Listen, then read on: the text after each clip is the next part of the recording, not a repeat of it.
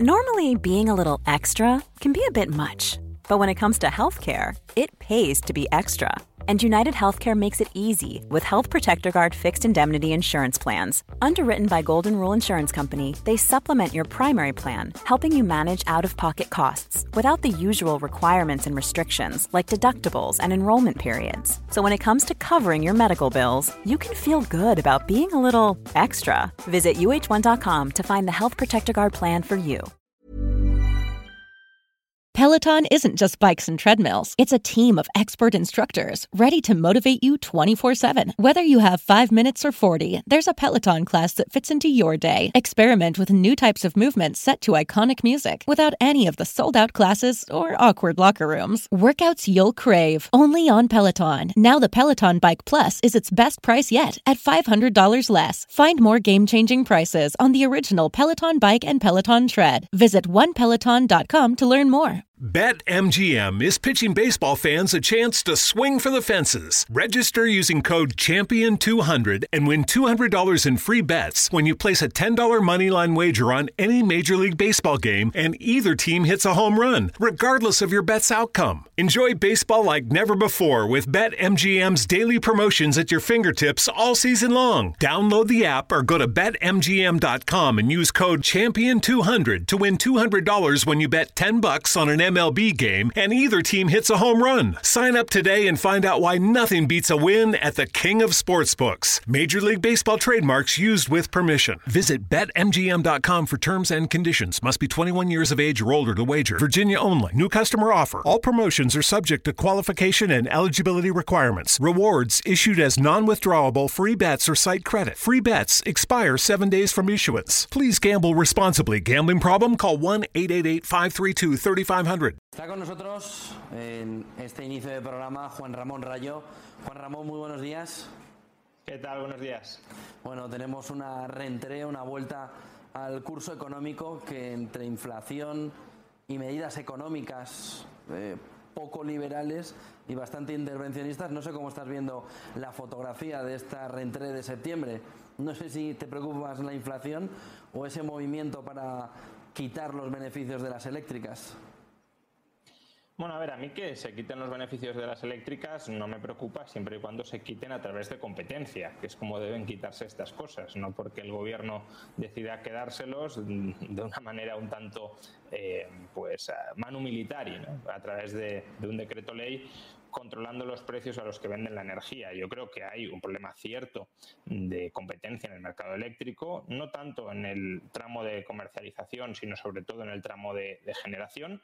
Básicamente la, la, construcción de nuevas centrales nucleares o de nuevas centrales hidroeléctricas está regulatoriamente paralizada, de tal manera que es verdad que existen en cierta medida rentas eh, que son percibidas por, por aquellas empresas que tienen las únicas hidroeléctricas o las únicas nucleares que puede haber eh, en España, porque ya digo, existe una barrera a la creación de nuevas de estas centrales, pero creo que lo que habría que cambiar a medio plazo es esto. A corto plazo, pues este golpe encima de la mesa que eh, se ha sacado el gobierno de la chistera para cumplir con la promesa de Sánchez de que cerraremos el año en los mismos niveles que 2018 pues creo que no contribuye a generar nada de seguridad jurídica y nada de confianza en este gobierno. Si le vienen mal dadas al gobierno, ya se sabe, ya saben las empresas quién lo van a pagar, que son ellas, así que quizá mejor no venir a España.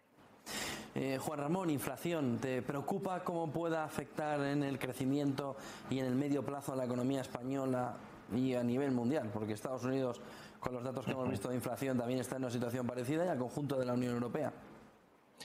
Si a mí me preocupa primero cuál es la causa subyacente de esta inflación, ese es un primer debate interesante, es decir, si son meros cuellos de botella transitorios fruto en parte de la herencia de la pandemia o está habiendo además un, recalentamiento de esos cuellos de botella por un exceso de gasto alimentado por las políticas de estímulo, tanto fiscales como monetarias, que hemos estado viviendo durante los últimos meses. Esa es una primera cuestión. Si fueran cuellos de botella transitorios, pues, pues bueno, justamente las alzas de precios sirven para acelerar el incremento de la oferta y resolver esos cuellos de botella. Si ya es un cuello de botella realimentado por una inflación de gasto por los planes de estímulo, ya es mucho más preocupante y estaría indicando que convendría ir acelerando la retirada de esos planes para no seguir alimentando ese incremento artificial de los precios. Y luego hay otro debate y es cómo este incremento de los precios va a proseguir a medio plazo en la medida en que afecte a las expectativas de los agentes y en la medida en que deba articular respuestas de los bancos centrales que no sabemos cuáles van a ser. Y creo que aquí, en cierta medida, los bancos centrales se la están empezando a jugar.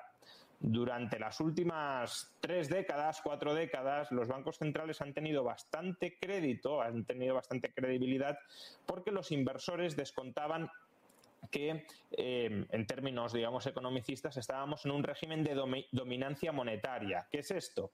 Que entre las necesidades del gobierno de financiar el déficit público y las necesidades del Banco Central de estabilizar los precios, primaban las necesidades, las preferencias del Banco Central. El Banco Central estabilizaba los precios, aunque ello generara problemas muy serios de financiación a los estados. Esto es lo que pasó en cierta medida durante la crisis de la eurozona en el año 2011-2012, la prima de riesgo española disparada y el Banco Central Europeo diciendo no podemos financiarles. Problema que nos podemos encontrar con que sin habernos dado cuenta hemos transitado hacia un régimen de dominancia fiscal, donde ya lo que prima es el interés, la necesidad del gobierno de financiarse barato, aun cuando haya inflación. Y si penetran las expectativas de los agentes esa idea, de que el gestor de la moneda, el Banco Central, ya no está preocupado por cuidar la moneda, por defender su valor, sino que es meramente el, escabel del, gobierno de turnos en el que posa sus, pies para financiarse más barato, pues puede haber una cierta huida de la moneda, una reducción de la demanda de, dinero y eso, genera, y eso genera inflación. Inflación adicional a la que ya se está generando, me refiero. Eh, ¿Ves que puede haber una subida de tipos a medio plazo? Es decir, que el cambio de ciclo, el cambio de época, el cambio en la economía con unos tipos de interés que afecten además en hipotecas, que afecten a el consumo, pueda estar más cerca de lo que pensamos? Pues eh, a eso me estaba refiriendo cuando decía que, que, habrá que ver si hemos transitado de un régimen de dominancia monetaria a uno de dominancia fiscal.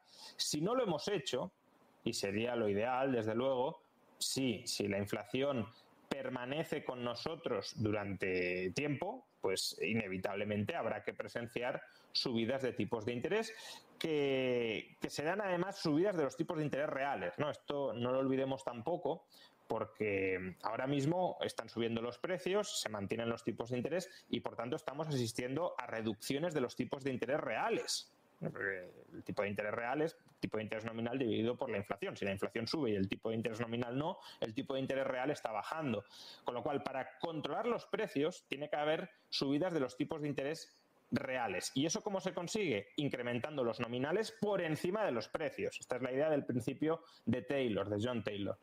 Eh, entonces, si hay dominancia monetaria, deberíamos asistir a algo así en los próximos meses si la inflación no remite. Ahora, cabe la posibilidad de que los bancos centrales digan, bueno, pues no pasa nada si hay algo más de inflación de lo habitual. Los gobiernos siguen necesitando financiación barata, por tanto, sigamos dándole, por decirlo coloquialmente, a la maquinita de crear dinero para financiar a los gobiernos. Y si eso pasara, si mientras hay inflación alta no se subieran los tipos de interés sobreproporcionalmente, pues ahí los temores de que hemos transitado a ese régimen de dominancia fiscal creo que estarían mucho más justificados y la posible huida de la moneda, es decir, la posible reducción de los saldos de tesorería por parte de los inversores de determinadas monedas que, que se han convertido en menos creíbles, pues sería más intensa y menos demanda de moneda es más inflación alimentada.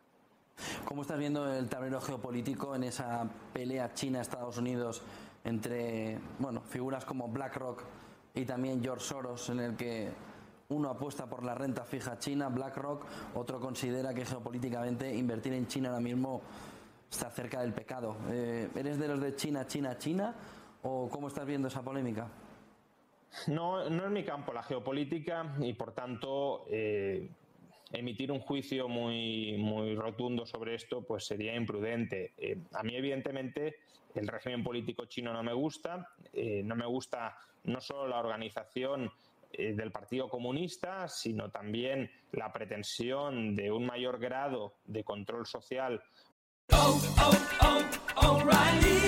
This is Sarah's O'Reilly Auto Parts story. Driving cross country with two young children is ambitious, to say the least. Then our check engine light came on. We pulled into O'Reilly Auto Parts and they tested it. Turned out it was a faulty sensor. They referred us to a great mechanic just down the street, and we were back on the road in no time. Oh, oh, oh,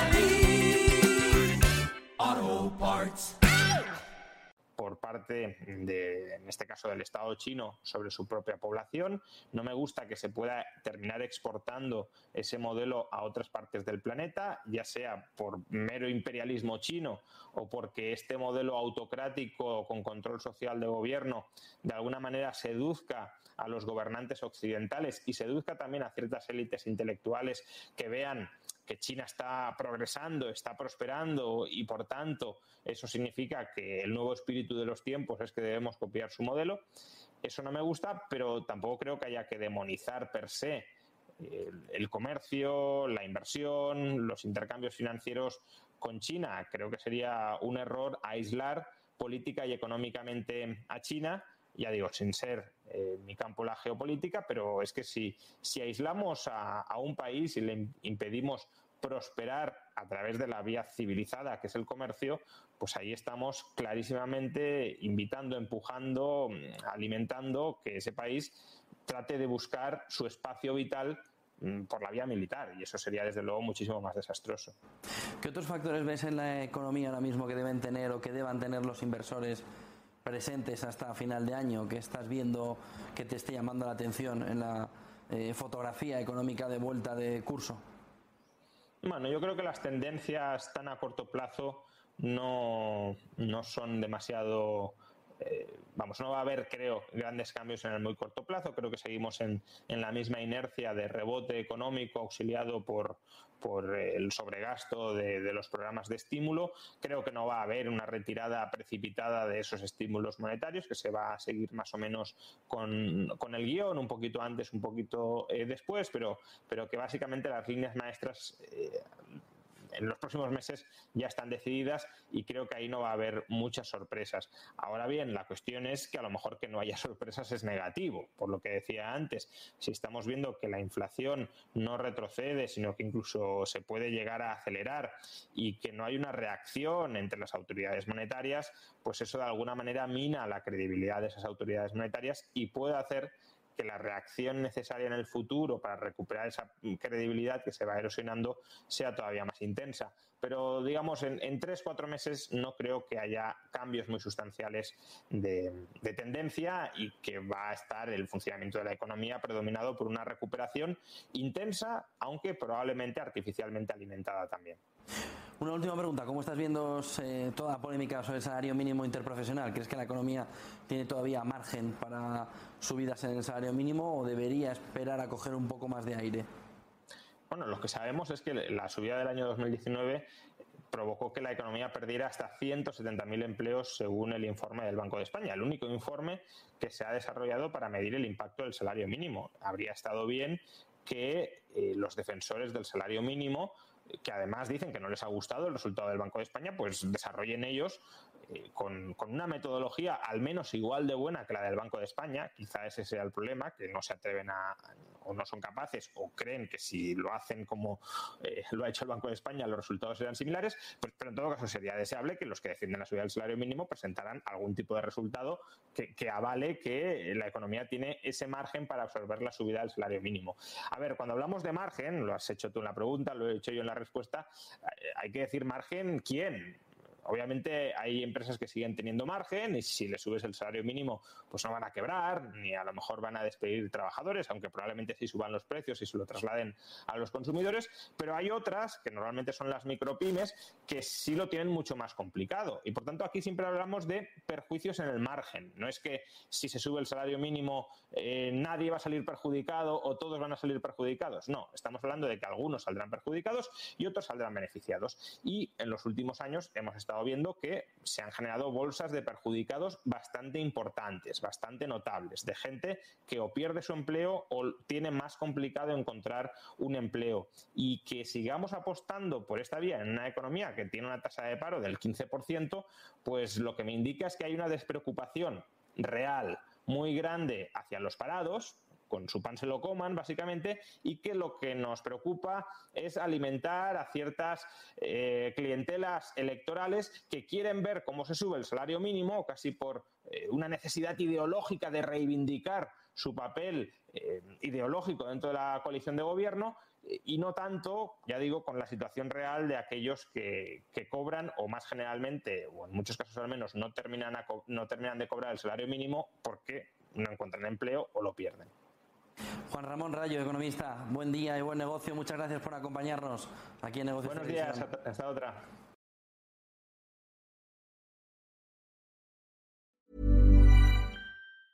Tired of ads barging into your favorite news podcasts? Good news. Ad-free listening is available on Amazon Music for all the music plus top podcasts included with your Prime membership. Stay up to date on everything newsworthy by downloading the Amazon Music app for free or go to amazon.com slash news ad free. That's amazon.com slash news ad free to catch up on the latest episodes without the ads.